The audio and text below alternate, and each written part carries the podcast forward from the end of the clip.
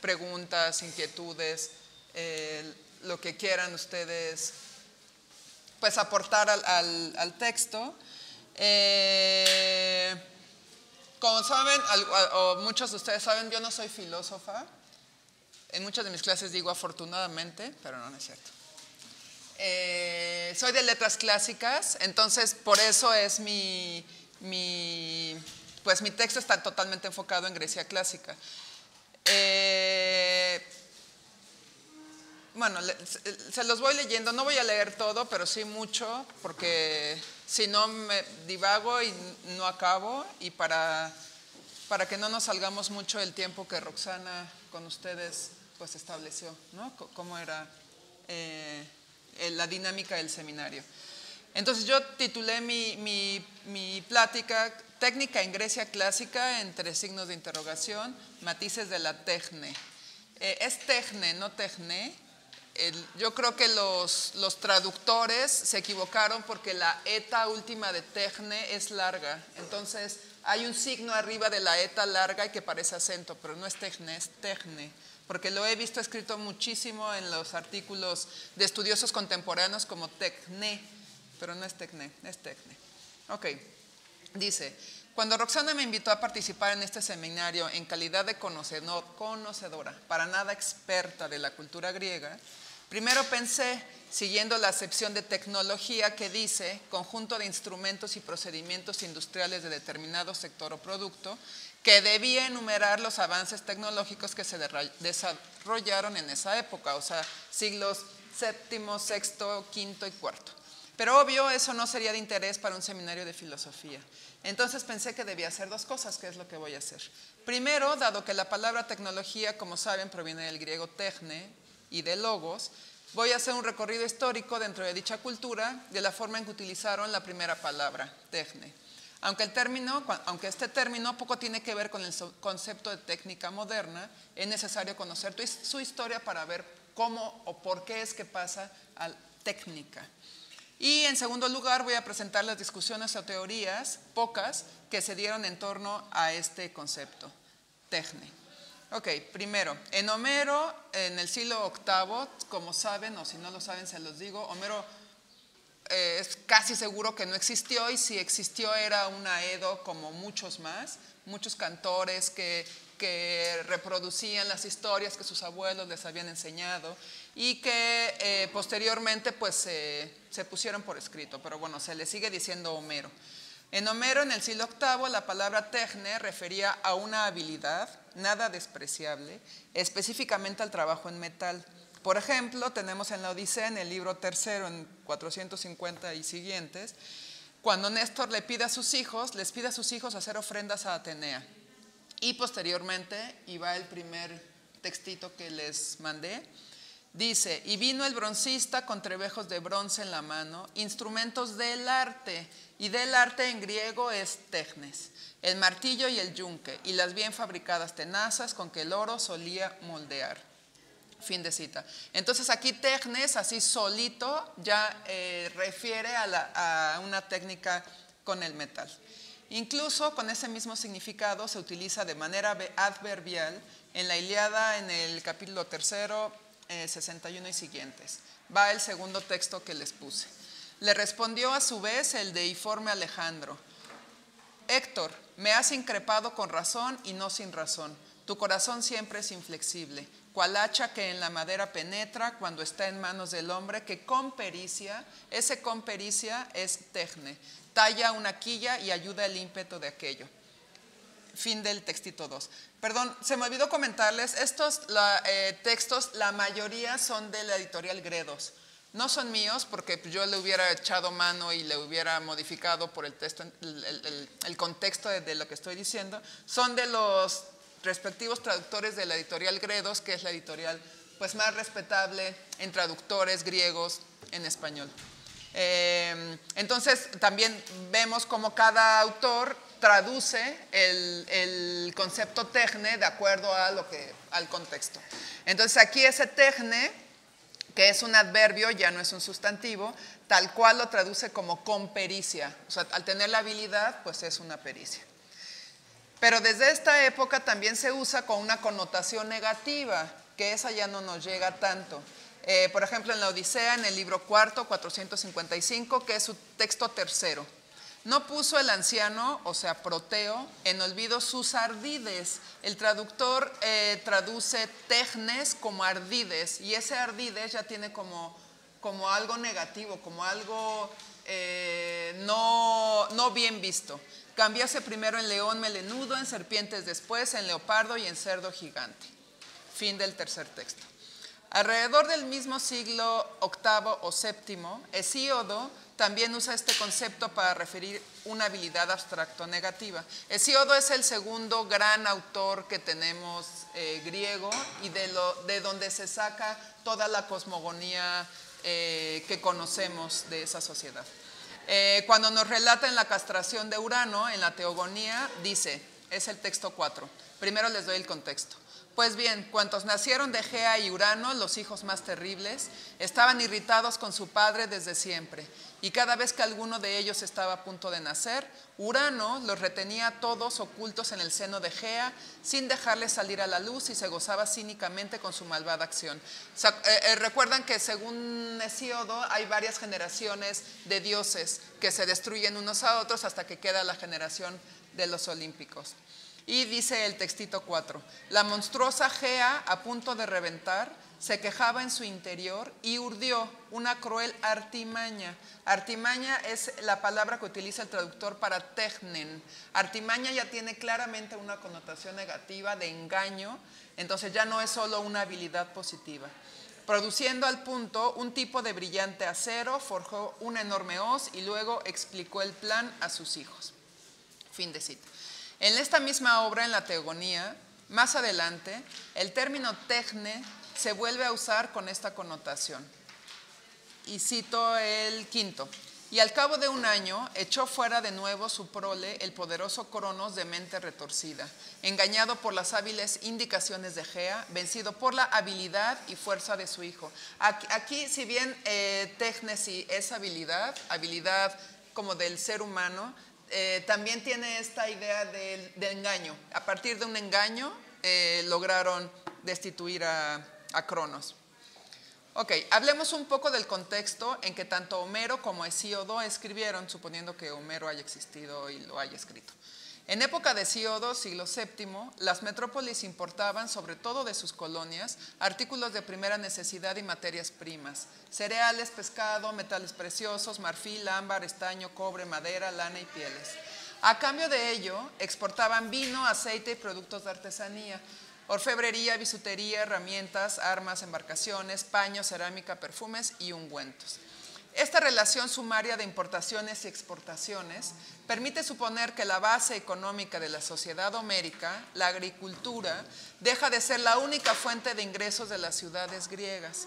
La artesanía y el comercio serán desde ahora otras alternativas para hacerse rico, aunque no logren desbancar el prestigio social de la agricultura y todavía a principios del siglo VI, veamos a Solón, el gran legislador griego, establecer sus categorías de población de acuerdo con la riqueza agrícola.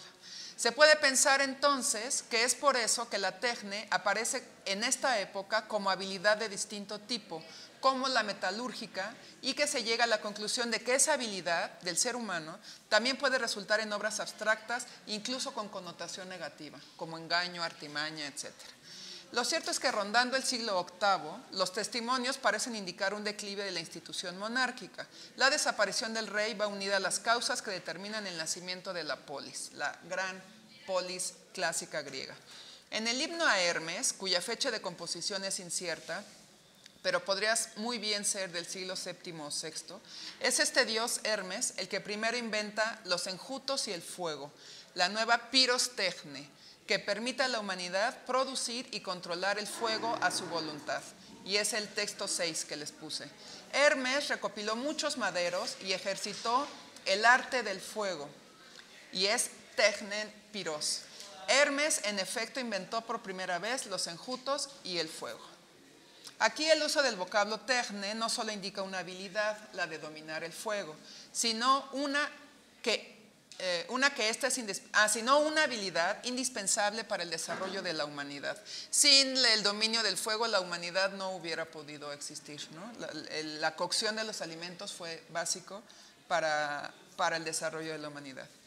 El poeta lírico, que es posterior, siglo VI, V, ve a los dioses como los que dotan, dotaron a los humanos de sus varios oficios, pero también sugiere que esas technai son humanas, por ejemplo, en Olímpicas 7, dedicada a Diágoras de, a de Rodas, vencedor en el pugilato. Es el texto 7 que les puse. Y la misma Glaucopis prestóles en todo arte, Tecnan, superar a los hombres con manos mejor trabajadoras. Glaucopis es un epíteto de Atenea, que es la diosa de la polis eh, de Atenas. Eh, Glaucopis significa literalmente de los ojos eh, blancos o azules. De ahí la raíz, de ahí viene glaucoma, con glaucocitos con blanco. E incluso esas artes pueden ser hereditarias, dice también em, eh, como podemos ver en Píticas 860, que está dirigida a Aristómenes de Egina, vencedor en el pugilato. Es el texto 8. Y augurios divinos ejercitó con el arte heredada Technais Singonoisi, que es como el arte que viene junto con los eh, ascendientes.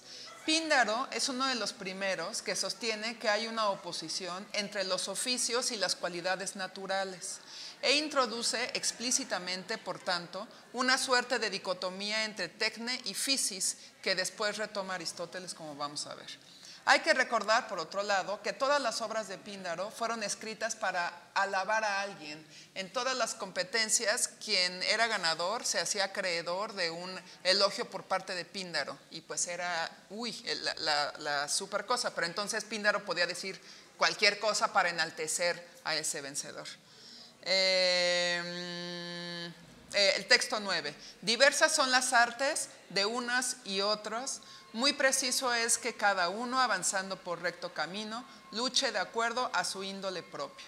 Entonces vemos aquí la técnica y la fisis como empiezan a, aparecer como una suerte de dicotomía que no dualidad. De hecho, Píndaro insiste en que su habilidad poética, contrariamente a lo que vemos en Homero y Hesíodo, quienes invocan a las musas para su correcta actuación en la escritura, Dice Píndaro es innata y por tanto más en conformidad con las descripciones de los reyes que Homero y Hesíodo describieron. Por ejemplo, en las Olímpicas 9.100 dice en su texto 10, por naturaleza nos viene todo cuanto es mejor, pero la mayoría de los hombres con aprendidos recursos se esfuerzan por lograr la gloria. Entonces vemos que ya no es de las musas ni de nadie, es eh, la, naturaleza te dota con alguna, eh, la naturaleza fis, fisis, fia, y con alguna habilidad, pero tienes que desarrollarla. Los autores de la llamada sociedad presocrática forman parte de lo que hoy en día muchos estudiosos llaman el milagro griego, a referirse a la ciencia y la filosofía surgidas en Grecia alrededor del siglo VI mejor dicho, en las colonias griegas de la costa Asia Menor, en concreto en la ciudad de Mileto. No podemos olvidar que ese milagro se produce en un momento histórico y en una sociedad determinada, en unas colonias formadas por gente con un fuerte mestizaje oriental, por emigrantes salidos de la metrópoli con un gran afán de progreso, que son un pueblo sin pasado, que han renunciado a una estructura de sociedad tribal debido al desarrollo de una serie de técnicas productivas, que ya poseen la técnica de la fundición del hierro y un alfabeto, que viven en una ciudad costera con un puerto que se ha convertido en un centro importante de actividad comercial y tráfico cultural, que está en el centro de las rutas de las caravanas que se dirigen hacia el resto del continente asiático. Así que aunque la ciencia y la aparición de las técnicas no son invenciones griegas, estos las tomaron, las utilizaron y en muchos casos las mejoraron. Los avances en el terreno de las técnicas los encontramos en casi todos los terrenos productivos en este siglo VI. Por ejemplo, el arte de las minas progresó durante los siglos VI y V en las minas de Laurión, se perfeccionó el pozo vertical, así como el conocimiento de yacimientos y filones. En la, isla de Sifnos, en el siglo VI, nos encontramos ya con hornos de chimenea, con revestimiento de arcilla, orificio de aireación y de colada. El mejor ejemplo de la evolución lo encontramos en las técnicas de construcción de los grandes edificios públicos y religiosos. Aparecen nuevos materiales que sustituyen a la madera y al ladrillo, como es el caso de la piedra, y esto solo fue posible en la medida en que aparecieron, aparecieron sistemas elevadores, como demuestran algunas marcas en las piedras de los muros de Delfos. En lo que concierne al arte militar, como lo veremos más adelante, los inventos fueron también notables. Aparece un nuevo tipo de armamento y cambia la estrategia. Sin duda, casi todos los pueblos empiezan a utilizar fortificaciones más o menos elaboradas. Atenas erigió sus primeras murallas ante el asedio de los persas alrededor del siglo VI. A causa de todo ello, surgió una serie de maquinaria de asedio realmente novedosa. Herodoto y Tucídides describen estas máquinas incendiarias, incendiarias, las catapultas, las torres móviles de madera, gastrofetas, etc. Lo que vemos nacer en este periodo no es solo una técnica que progresaba, sino también una técnica que buscaba su propia racionalidad, que recurría a unos principios que la ciencia acababa de descubrir y que a su vez proporcionaba a la ciencia algunos modelos de los que ésta carecía. Por ello, en este momento del desarrollo de la ciencia y de la técnica, parece más adecuado resaltar que el nacimiento del sistema científico estaba necesariamente ligado al sistema tecnológico. Desde Tales hasta Arquitas, la mayoría de los sabios griegos se interesaron tanto por la ciencia como por sus aplicaciones prácticas, que ahora eso ya está separado. ¿no? Tales de Mileto ese hombre bien dotado para las artes mecánicas, como le decía Platón, es uno de los ejemplos más evidentes de conjunción entre pensamiento científico y técnico. De todos es conocida la predicción de un eclipse de sol, su predicción, otras habilidades incluso, e, y otras habilidades, incluso la de poder enriquecerse con estas habilidades, tal como cuenta Aristóteles en la política. Es el texto 11. Dice, como se, le como se le reprochaba por su pobreza lo inútil que era su amor a la sabiduría, cuentan que previendo, gracias a sus conocimientos de astronomía, que habría una buena cosecha de aceitunas cuando todavía era invierno, entregó fianzas con el poco dinero que tenía para arrendar todos los molinos de aceite de Mileto y de Quíos, alquilándolos por muy poco porque no tenía ningún competidor.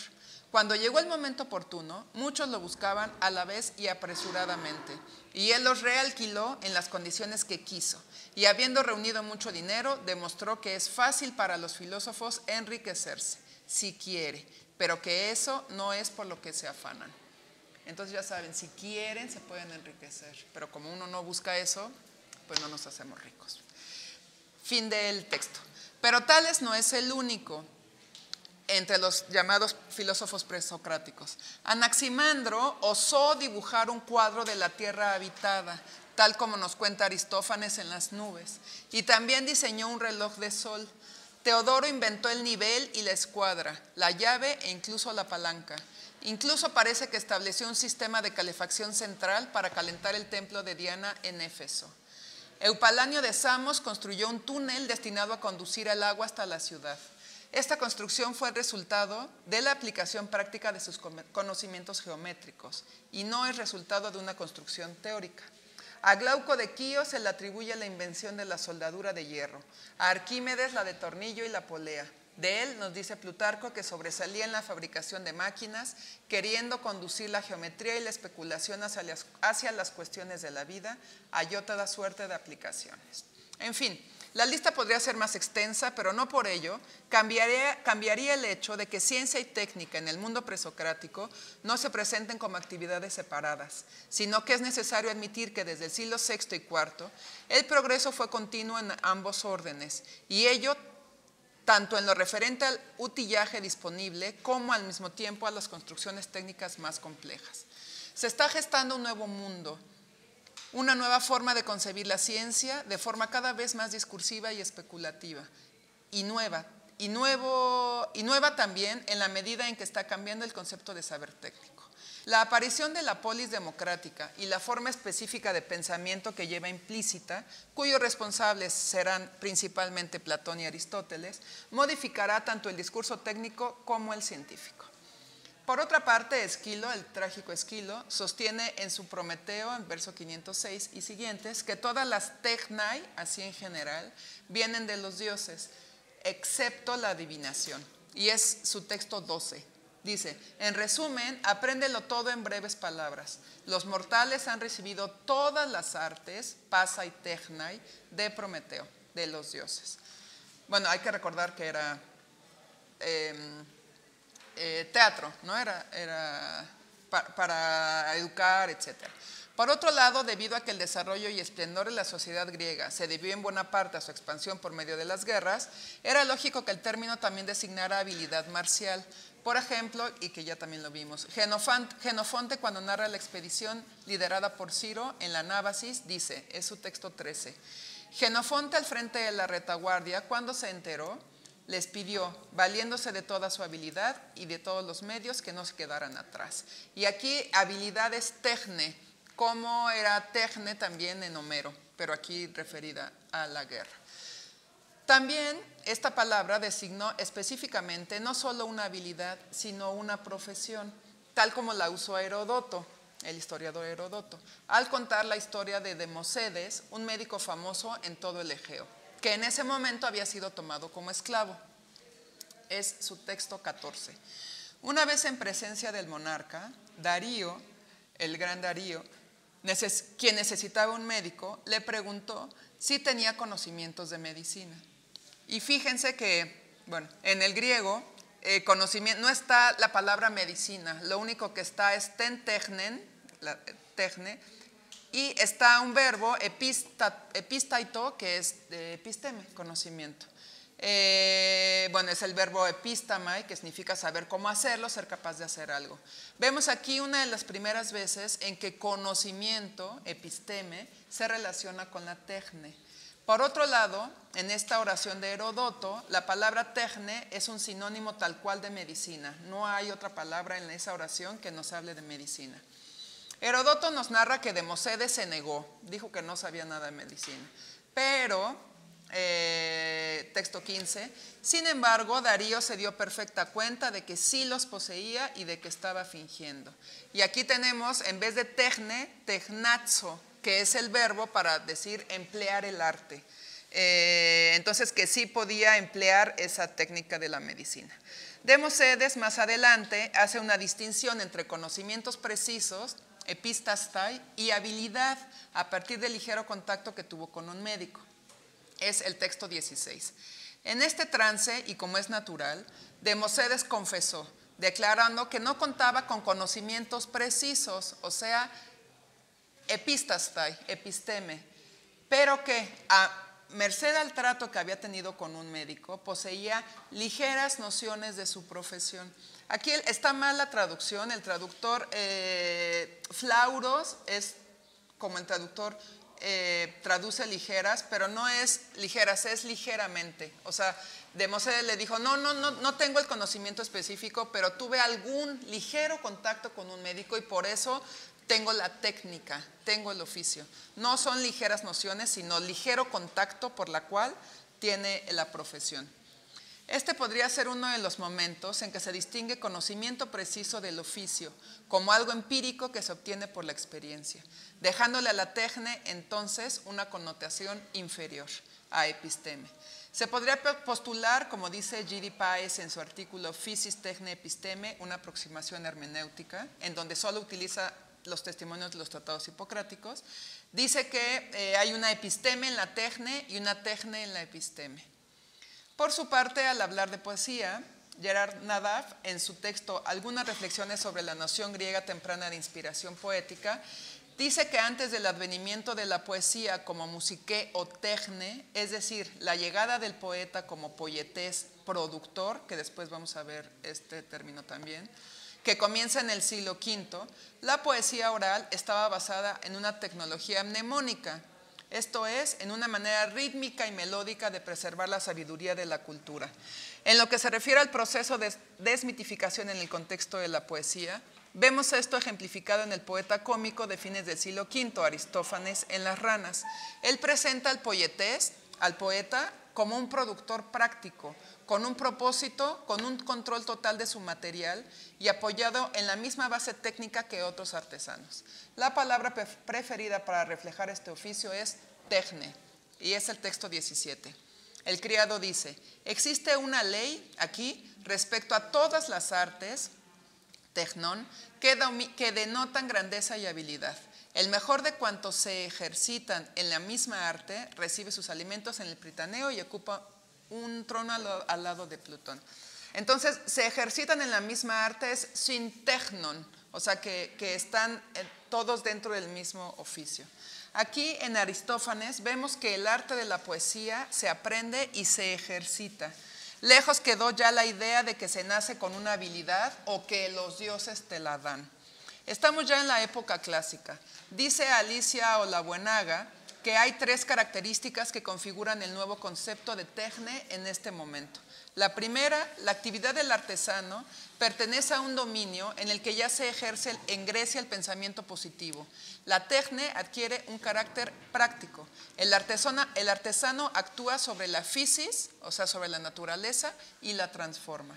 Dos, la función de la técnica pertenece y se inscribe en el marco de la polis. Así pues, la división del trabajo y la especialización técnica fundan la politeia griega. Y tres, separación radical entre ciencia y técnica y de evaluación de los artesanos, como vimos, que puede relacionarse con la existencia de la esclavitud. Así, las capacidades productoras se presentan como capacidades naturales en la medida en que la actividad artesanal prolonga las cualidades naturales de los artesanos. Pero por otra parte, el objeto fabricado obedece a una finalidad análoga a la del ser vivo. Su perfección consiste en adecuarse a la necesidad en virtud de la cual ha sido producido. Quizás sea a partir de aquí desde donde se puede aclarar el verdadero sentido del concepto de tecne y su diferencia con el saber del artesano, que no es en principio un verdadero saber, sino una repetición rutinaria instalada en una tradición que poco tiene que ver con la ciencia. Aristóteles hablará de esa familiaridad con las cosas, marcada por la finalidad impuesta por la producción de un objeto útil, en fin, de una actividad productiva destinada a la poiesis, o sea, a la creación. En Platón y Aristóteles, eso no es el técnico. El que posee una tecne no es el zapatero o el alfarero, sino el ingeniero o el médico. En sus diálogos, en sus diálogos, Platón usa esta palabra frecuentemente para hablar de lo que hacen los sofistas, de su habilidad, técnica o conocimiento abstracto. Como lo vemos en el texto 18 que, que les puse de Gorgias. Nain, ¿me ayudas a leerlo? ¿Lo traes? ¿Lo tienes ahí? El 18. Pero Fonte, pues, en este caso, ¿de qué arte es conocedor y qué le llamaríamos para expresarnos directamente? Existen entre los hombres, pero Fonte, muchas artes elaboradas hábilmente, partiendo de la experiencia. En efecto, la experiencia hace que nuestra vida avance con, con arreglo a una norma. En cambio, la experiencia la conduce al azar. De entre estas artes, unos ejercen unas y otras y otros otras de modo distinto, y los mejores practican las más elevadas. Entre estos últimos se encuentran Gorgias, que cultiva la más bella de las artes, Gorgias en la retórica, Sócrates. Ok, entonces ese tecne es, eh, está referido a la retórica, a la retórica de los sofistas que ha sido tan despreciada por toda la filosofía occidental por culpa de Platón. Aquí el conocer, el episteme, vuelve a relacionarse con la tecne, pero con un matiz distinto, con el matiz de la experiencia. Así, en Platón, el término tecne se utiliza frecuentemente relacionado con los sofistas. Protágoras asegura que ese arte había sido disfrazado anteriormente. En su texto 19 de Protágoras dice, yo desde luego afirmo que el arte de la sofística, eh, sofistiquen technen, es antiguo, si bien los que lo manejaban entre los varones de antaño, temerosos de los rencores que suscita, se fabricaron un disfraz y lo ocultaron, los unos con la poesía, como Homero, Hesiodo y Simónides, y otros, en cambio, con ritos religiosos y oráculos, como los discípulos de Orfeo y Museo. Y cuenta el mismo Protágoras cómo él practica la retórica. Yo, en, en el texto 20. Yo, sin embargo, he seguido el camino totalmente opuesto a estos y reconozco que soy un sofista y que educo a los hombres, porque, y después de algunos versos, porque ya son muchos años en el oficio, en tetecne.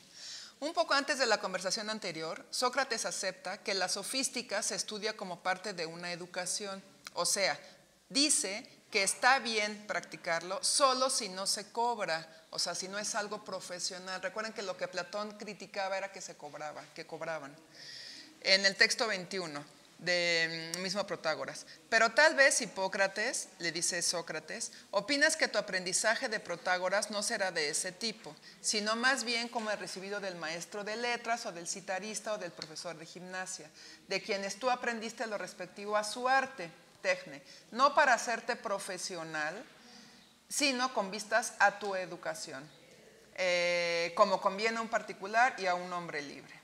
Y profesional aquí lo traduce, la palabra es de miurgos, de miurgos, que al rato la vemos. Así que este oficio, la retórica, es algo que se aprende. Se podría pensar en un conjunto de reglas de un sistema, en este caso de la retórica. Protágoras usa esta palabra para mencionar una especialización casi científica en el texto 22.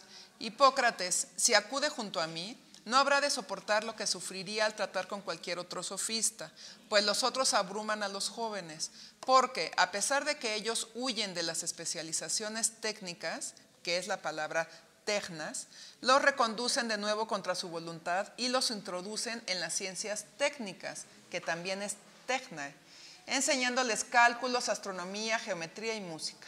Y al decir esto lanzó una mirada de reojo a Hipias. En cambio, dice Protágoras, al acudir a mí aprenderá solo aquello por lo que viene. Mi enseñanza es la buena administración de los bienes familiares, de modo que pueda él dirigir óptimamente su casa y acerca de los asuntos públicos para que pueda él ser él el más capaz de la ciudad, tanto en el, en el obrar como en el decir. Aquí se puede ver incluso que el mismo Protágoras rechaza la idea de que el sofista se especialice y defiende al oficio que se aprende. Y Sócrates le contesta remarcando lo útil que, como conjunto de reglas, puede ser la retórica, que es el texto 23. Entonces dije yo, te sigo en tu exposición, me parece pues que hablas de la ciencia política y te ofreces, politica en y te ofreces hacer a los hombres buenos ciudadanos. Qué hermoso objeto científico te has apropiado, Protágoras, si es que lo tienes dominado. El objeto científico es tecnema. Entonces fíjense cómo empieza aquí la episteme y la tecne a estar totalmente eh, unidos. Esto es, Sócrates retoma la idea de que la tecne de la retórica tiene reglas y que es un sistema con un orden. Por otra parte, en Genofonte, en en la Ciropedia, Ciro le pregunta a su padre Cambises, es el texto 24. En el momento en que ya, Padre, los soldados tengan cubiertas las necesidades, estén sanos, sean capaces de soportar las fatigas, estén ejercitados en las artes guerreras, eh, tecnas polémicas, y ansiosos de demostrar su valor y les agrade más obedecer que desobedecer, en ese momento, ¿no te parecería sensato que uno quisiera ir a combatir con los enemigos cuanto antes? Entonces es, aquí Tecne ya es como un sistema con reglas claras y establecidas. Esto es, utiliza la palabra para referir un arte o una habilidad con un conjunto de reglas, sistema o método de hacer o realizar, en este caso de la guerra. Finalmente, la última acepción o connotación del concepto tecne en griego es la de algo general, como lo podemos ver en Herodoto, en el libro primero 112, en el texto 25.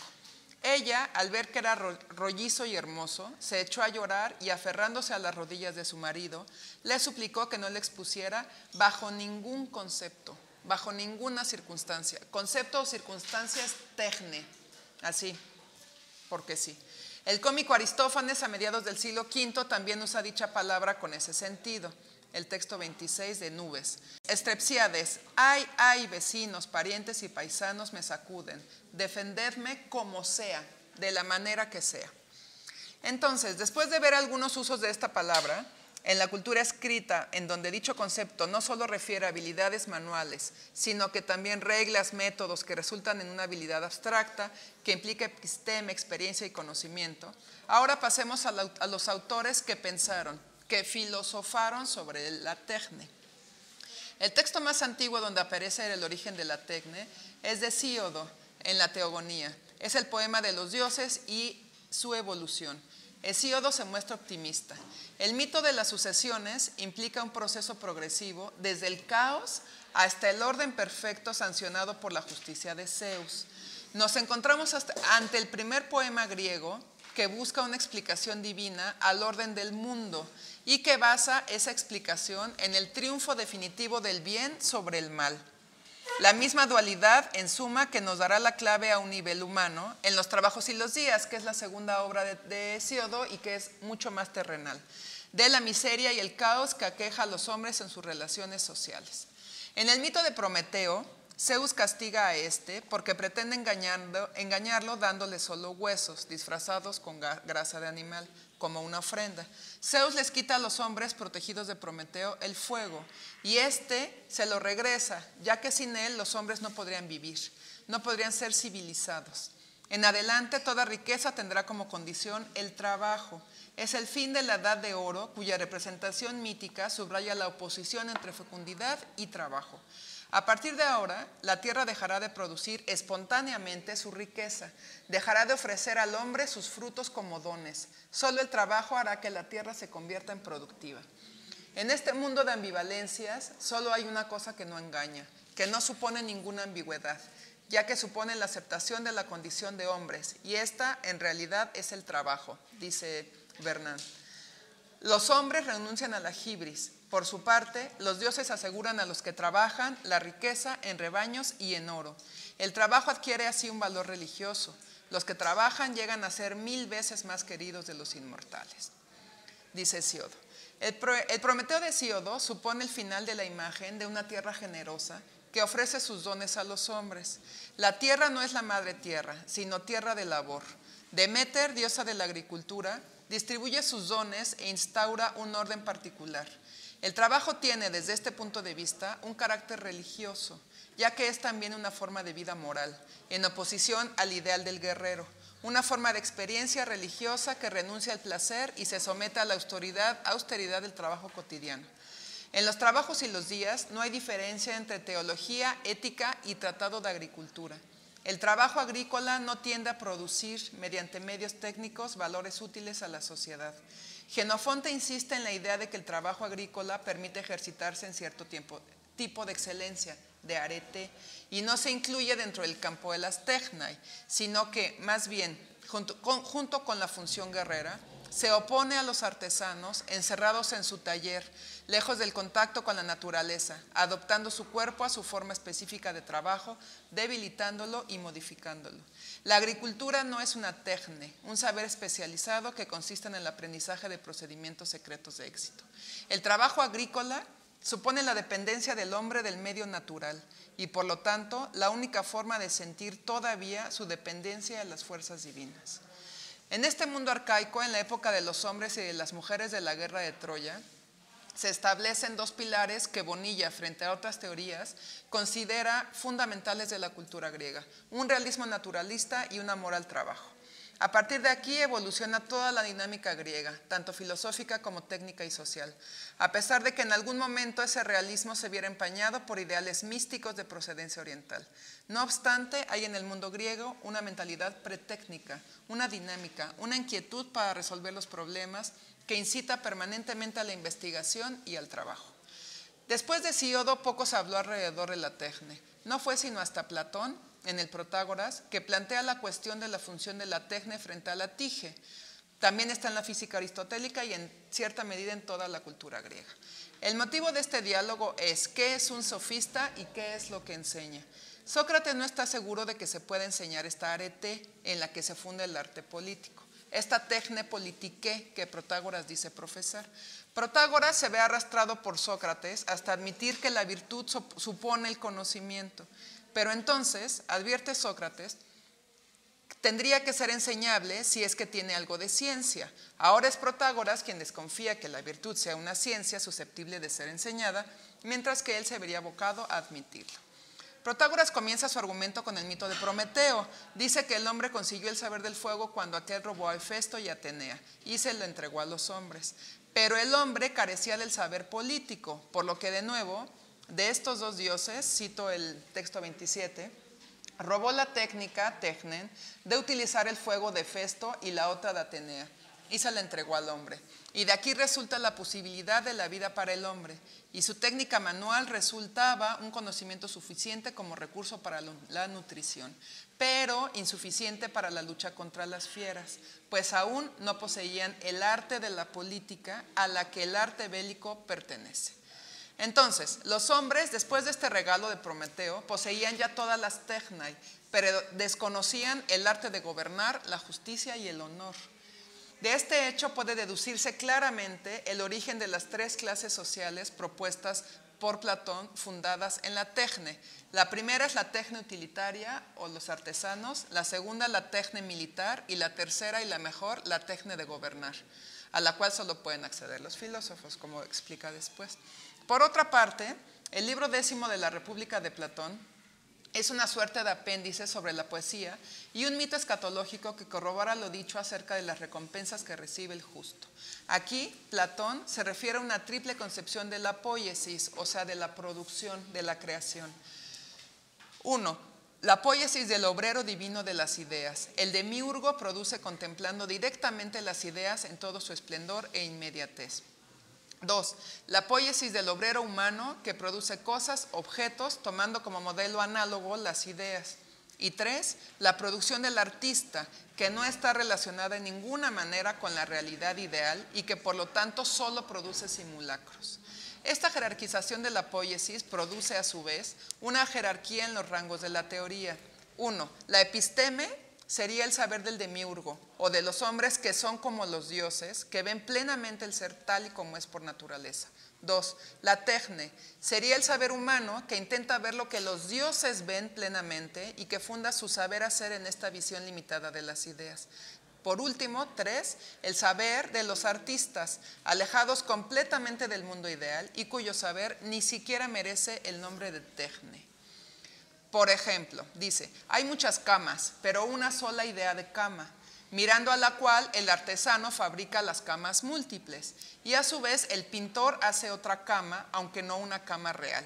Hay pues tres camas, la que existe en la naturaleza y que es creada por el productor de, naturalezas, o sea, Dios. Dos, la que hace el artesano, o sea, el carpintero. Y tres, la que hace el pintor, que es el imitador. Y no la imita como es, sino que le parece según de donde la mire. Y tenemos el texto 28. ¿Lo lees, Naim, por favor? ¿Quieres entonces que vemos a este el nombre del productor de naturalezas respecto de la cama o algún otro semejante? Es justo, ya que ha producido la naturaleza tanto este objeto como, como lodos. Como todos, todos, todos. Como todos los demás. Y en cuanto al carpintero, ¿No diremos que es artesano de una cama? Sí. ¿Acaso diremos que también el pintor, que el pintor es artesano y productor de una cama? De ninguna manera. Pero ¿qué dirás de este en relación con la cama? A mí me parece que la manera más razonable de designarlo es imitador, de aquello de lo cual los otros son artesanos. Sea, sea llamas consiguientemente imitador al autor del tercer producto con tanto a partir de la naturaleza. Ok, etcétera. Entonces, las artes técnicas encaminadas a la producción de objeto contienen verdad en un doble aspecto. En primer lugar, porque suponen un cierto conocimiento de la auténtica realidad. Así, dice Platón, un carpintero no puede fabricar una cama si no posee la idea de cama. Pero también contiene verdad, contienen verdad en un segundo aspecto. En cuanto cooperan con la naturaleza y el logro de cada propósito implica que las potencias de la naturaleza han sido logradas. Bueno, hasta aquí Platón, muy general, y su reflexión en torno a la tecne. Pasemos al otro gran filósofo griego, Aristóteles, quien aborda el concepto de la tecne principalmente en dos libros, el primero de la metafísica y el segundo de la física. Hablemos primero de la metafísica. Los 14 libros aristotélicos editados tradicionalmente bajo el título de metafísica no forman un tratado unitario y sistemático, sino una serie de escritos independientes que serían posteriormente agrupados, en parte por Aristóteles mismo y definitivamente por los peripatéticos posteriores, hasta dar lugar a la forma en que actualmente conocemos la metafísica. Dichos escritos estaban destinados principalmente a la enseñanza. La argumentación de este libro combina dos tipos de consideraciones. De una parte, Aristóteles propone una gradación en el conocimiento, estableciendo los siguientes niveles. Primero y lo más bajo, sensación. Segundo, experiencia. Tercero, arte, o sea, tecne y ciencia. Y dentro de esta tecne o ciencia, distingue a su vez tres niveles. Ciencias prácticas orientadas a satisfacer necesidades, ciencias prácticas orientadas al placer y a la calidad de la vida, y ciencias teoréticas o teoréticas. De otra parte, Aristóteles recurre al uso normal en griego de las palabras sofía, sabiduría, y sofos, sabio mostrando cómo estos términos se aplican más plenamente a medida que se asciende en la escala propuesta. Se considera que saben más, que son más sabios los que poseen experiencia que los que poseen solo sensación, los que poseen arte y ciencia que los que poseen meramente experiencia, etc. Puesto que la sabiduría acompaña a cada uno según el nivel de su saber. Y eh, está el texto 31. La experiencia parece relativamente semejante a la ciencia y al arte, o sea, tecne. Pero el hecho es que eh, pero el hecho es que en los hombres la ciencia y el arte resultan de la experiencia. Y es que, como dice Polo y dice bien, la experiencia da lugar al arte y la falta de experiencia al azar.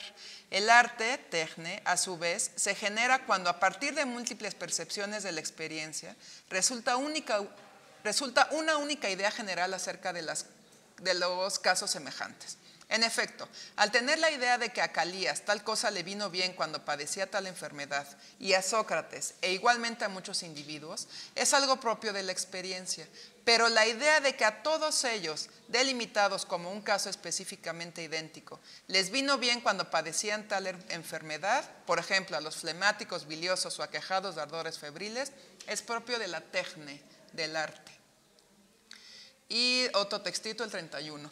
Pero no es menos cierto que pensamos que el saber y el conocer se dan más bien en el arte que en la experiencia. Y tenemos por más sabios a los hombres de arte, tecne, que a los de experiencia. Como que la sabiduría acompaña a cada uno en mayor grado según el nivel de su saber. Y esto porque los unos saben la causa y los otros no. Efectivamente, los hombres de experiencia saben el hecho, pero no el porqué, mientras que los otros conocen el porqué y la causa. La tecne aparece, pues, como un tipo de conocimiento específicamente humano, por lo tanto ligado específicamente a su capacidad racional, como lo vemos en el 19, es que los volteé. Ciertamente el resto de los animales vive gracias a las imágenes y a los recuerdos sin participar apenas de la experiencia, mientras que el género humano vive además gracias a la tecne, al arte y a los razonamientos, logismois. Aristóteles entonces no distingue explícita y sistemáticamente el arte, la tecne, de la ciencia, episteme, ya que aquí interesa solamente lo que tienen de común frente a la mera experiencia, a saber, la universalidad de la regla y el conocimiento de las causas. Hay una diferencia importante, importante entre el saber empírico y la tecne. Eh, esta última, como toda ciencia, puede ser enseñada. Es el texto 32. En general, el ser capaz de enseñar es una señal distintiva del que sabe frente al que no sabe, por lo cual pensamos que el arte es más ciencia que la experiencia. Los que poseen aquel son capaces, mientras que los otros no son capaces de enseñar. Así pues, la técnica aparece con todos los rasgos de un saber ligado a las formas de conocimiento racional y emparentada con la ciencia, ya que con ella comparte su universalidad, Conocimiento de cosas universales, ya que solo este tipo de conocimiento permite predicciones verdaderas sobre casos futuros. Enseñabilidad, como todo saber ligado a la inteligencia, conoce las causas y por lo tanto puede ser enseñado. Precisión, la técnica aporta precisión donde antes solo había vaguedad. Y el interés por la explicación, ya que plantea cuestiones sobre el por qué intenta ofrecer respuestas teóricas o al menos con fundamentación teórica. Así, la palabra arte no traduce adecuadamente el sentido del término griego techne. Una techne es un saber especializado, un oficio basado en el conocimiento. De ahí su posible sinonimización, como en esta parte, con episteme, ciencia, así como los ejemplos de artes aducidos por Aristóteles, medicina y arquitectura. Por lo demás, este su carácter productivo es lo que permite oponerla, en otros casos, a a la misma ciencia, episteme la cual comporta más bien el rasgo de un saber teorético no orientado a la producción, sino al mero conocimiento. Posteriormente, Aristóteles concluye la exposición de las doctrinas anteriores en relación con las causas. En primer lugar, ofrece unas breves indicaciones acerca de lo dicho por sus predecesores respecto a cada una de las cuatro causas, materia, agente que produce el movimiento, esencia o causa formal. Y el fin, aquello para lo cual se producen las acciones, generaciones y movimientos. Y en segundo lugar, concluye señalando cómo las doctrinas anteriores corroboran que su propia doctrina de las cuatro causas es adecuada y completa. Por otra parte, en el libro segundo de la física, la aparición de la tecne tiene una doble función. Por un lado, permite la separación de dos órdenes distintos de entes. El mundo natural, physis, que es el mundo de los seres que encierran en sí mismos el principio del movimiento, y el orden de la tecne, un orden humano ligado a la voluntad de los hombres y a la sociedad. Physis y tecne son dos principios diferentes. Todo ser surge de un principio. Este puede ser intrínseco, como el caso de los seres naturales, o extrínseco, que supone la producción artificial de una cosa. Estos modos de proveniencia determinan dos tipos contrapuestos y excluyentes de entes, pues la tecne solo produce artefactos, cosas que una vez producidas carecen de actividad natural. Parece curioso eh, curiosa la aparición de este término en el marco de la descripción de los seres naturales, pero también parece lógico ya que la tecne supone la existencia de una dinamis, de una potencia, frente a la energía del acto natural. Dinamis que debe transformarse en un ergon, o sea, en un hecho propio de la acción humana, que conduce al acto perfecto. La entelequia, que este, este concepto es un concepto inventado por Aristóteles, que es en telos eh, y arge. Em, en es una proposición, en telos el fin y arge como tener el fin en sí mismo, en telequia. También en este sentido, se debe volver a insistir en la diferencia entre técnica y técnica. La segunda busca solamente la producción de un objeto útil. La primera busca un acto perfecto que contribuya a una vida cualificada, es decir, éticamente buena y políticamente justa. Además, en el mundo natural, una causa implica necesariamente un efecto, es decir, que la dinamis tiende a convertirse en energía, en energía. Pero en el mundo de la tecne se necesita una mediación que ponga en relación el saber y el hacer con los fines, fines que no se reducen a una finalidad exterior, sino que tienen también una finalidad ética y por lo tanto política. En la física aparece de forma más explícita la distinción entre los tipos de actividad técnica, aparecen los expertos que poseen un saber que solo se sabe cuando se realiza y los técnicos que poseen una práctica adquirida, de la cual deducen un saber universal, que saben el porqué y sobre todo que conocen la materia y la forma. El que construye un timón, dice Aristóteles, sabe qué forma debe tener y cómo funciona, pero el que posee la técnica de la navegación sabe cómo y por qué debe tener tal forma y por qué debe estar hecho de tal madera. Así, aparece la diferencia entre carpintero que lo construye y el ingeniero que lo concibe, entre el arquitecto que sabe cómo hay que construir y el obrero que coloca las piedras. Entonces, algunas cosas son por naturaleza y otras por otras causas, dice Aristóteles. Por naturaleza los animales y sus partes, las plantas y los cuerpos simples como la tierra, el fuego, el aire y el agua. Todas estas cosas parecen diferenciarse, diferenciarse de las que no están constituidas por naturaleza, porque cada una de ellas tiene en sí misma un principio de movimiento y de reposo, sea con respecto al lugar o al aumento o a la disminución o a la alteración. Por el contrario, dice Aristóteles, una prenda de vestir o cualquier cosa de género semejante, en cuanto que la significamos en cada caso por su nombre y en, tanto que son producto del arte, tecne, no tienen en sí mismas ninguna tendencia natural al cambio, pero en cuanto que accidentalmente están hechas de piedra o de tierra o de una mezcla de ellas, y solo bajo este respecto la tienen. Porque la naturaleza es un principio y causa del movimiento o del reposo en la cosa a la que pertenecen primariamente y por sí misma no por accidente. Eh, entre lo que puede ser de otra manera está el objeto producido y la acción que lo produce. La producción es distinta a la acción, de modo que también el modo de ser racional práctico es distinto del modo de ser racional productivo. Por ello, ambas se excluyen recíprocamente, porque ni la acción es producción ni la producción es acción. Ahora bien, puesto que la construcción es un arte y es un modo de ser racional para la producción, y no hay ningún arte que no sea un modo de ser para la producción, ni modo de ser de esta clase que no sea un arte, serán lo mismo el arte y el modo de ser productivo acompañado de la razón verdadera. En efecto, no hay arte de cosas que son o llegan a ser por necesidad, ni de cosas que se producen de acuerdo con su naturaleza, pues éstas tienen su principio en sí mismas. Dado que la producción y la acción son diferentes, necesariamente el arte tiene que referirse a la producción y no a la acción. Y en cierto sentido, ambos, el azar y el arte, tienen el mismo objeto. El arte, pues, como queda dicho, es un modo de ser productivo acompañado de razón verdadera, y la falta de arte, por el contrario, un modo de ser productivo acompañado de razón falsa, referidas ambas a los que pueden ser de otra manera. Así, el término tecne fue un asunto de controversia en el pensamiento clásico. Platón deseaba que describiera situaciones de cierto conocimiento, donde la teoría condujera a un conocimiento absoluto, o cierto o falso, una forma de pensamiento negro o blanco, como es la teoría de Platón.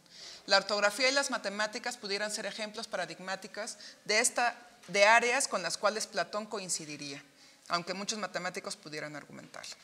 Otros pensadores como Aristóteles difirieron de Platón no podían entender cómo unas fórmulas y reglas automáticamente se tradujeran en conocimiento verdadero. Preferían regresar a significados anteriores de tecne, un concepto aliado con metis o inteligencia sagaz. Así que veían el conocimiento práctico como un juego astuto de estrategias flexibles que podían adaptarse a circunstancias diferentes. Para él, para Aristóteles, el ejemplo paradigmático podría ser la navegación. Los navegantes, especialmente en la era anterior al compás y pronósticos meteorológicos, tenían que adaptar su conocimiento práctico a las cambiantes circunstancias. En otras palabras, se convertían en improvisadores experimentados. Consecuentemente, y termino, a pesar de que tecne fue traducida a la palabra latina arte como el arte de la medicina, esta traducción fracasó en capturar la riqueza del término tecne. En el original, Tecne indica no el arte del artista, sino una aptitud para producir, una disposición productiva, como nos dice el propio Aristóteles, acompañada de razón verdadera. Insistiendo en este concepto, dicen Gauthier y Joliffe, el problema que plantea el arte en Aristóteles es exclusivamente el problema de la producción y de sus relaciones con la acción moral, y en modo alguno el problema de lo bello y sus relaciones con el bien, que es lo que hoy esperaríamos que se examinara en el capítulo de un tratado de moral consagrado al arte.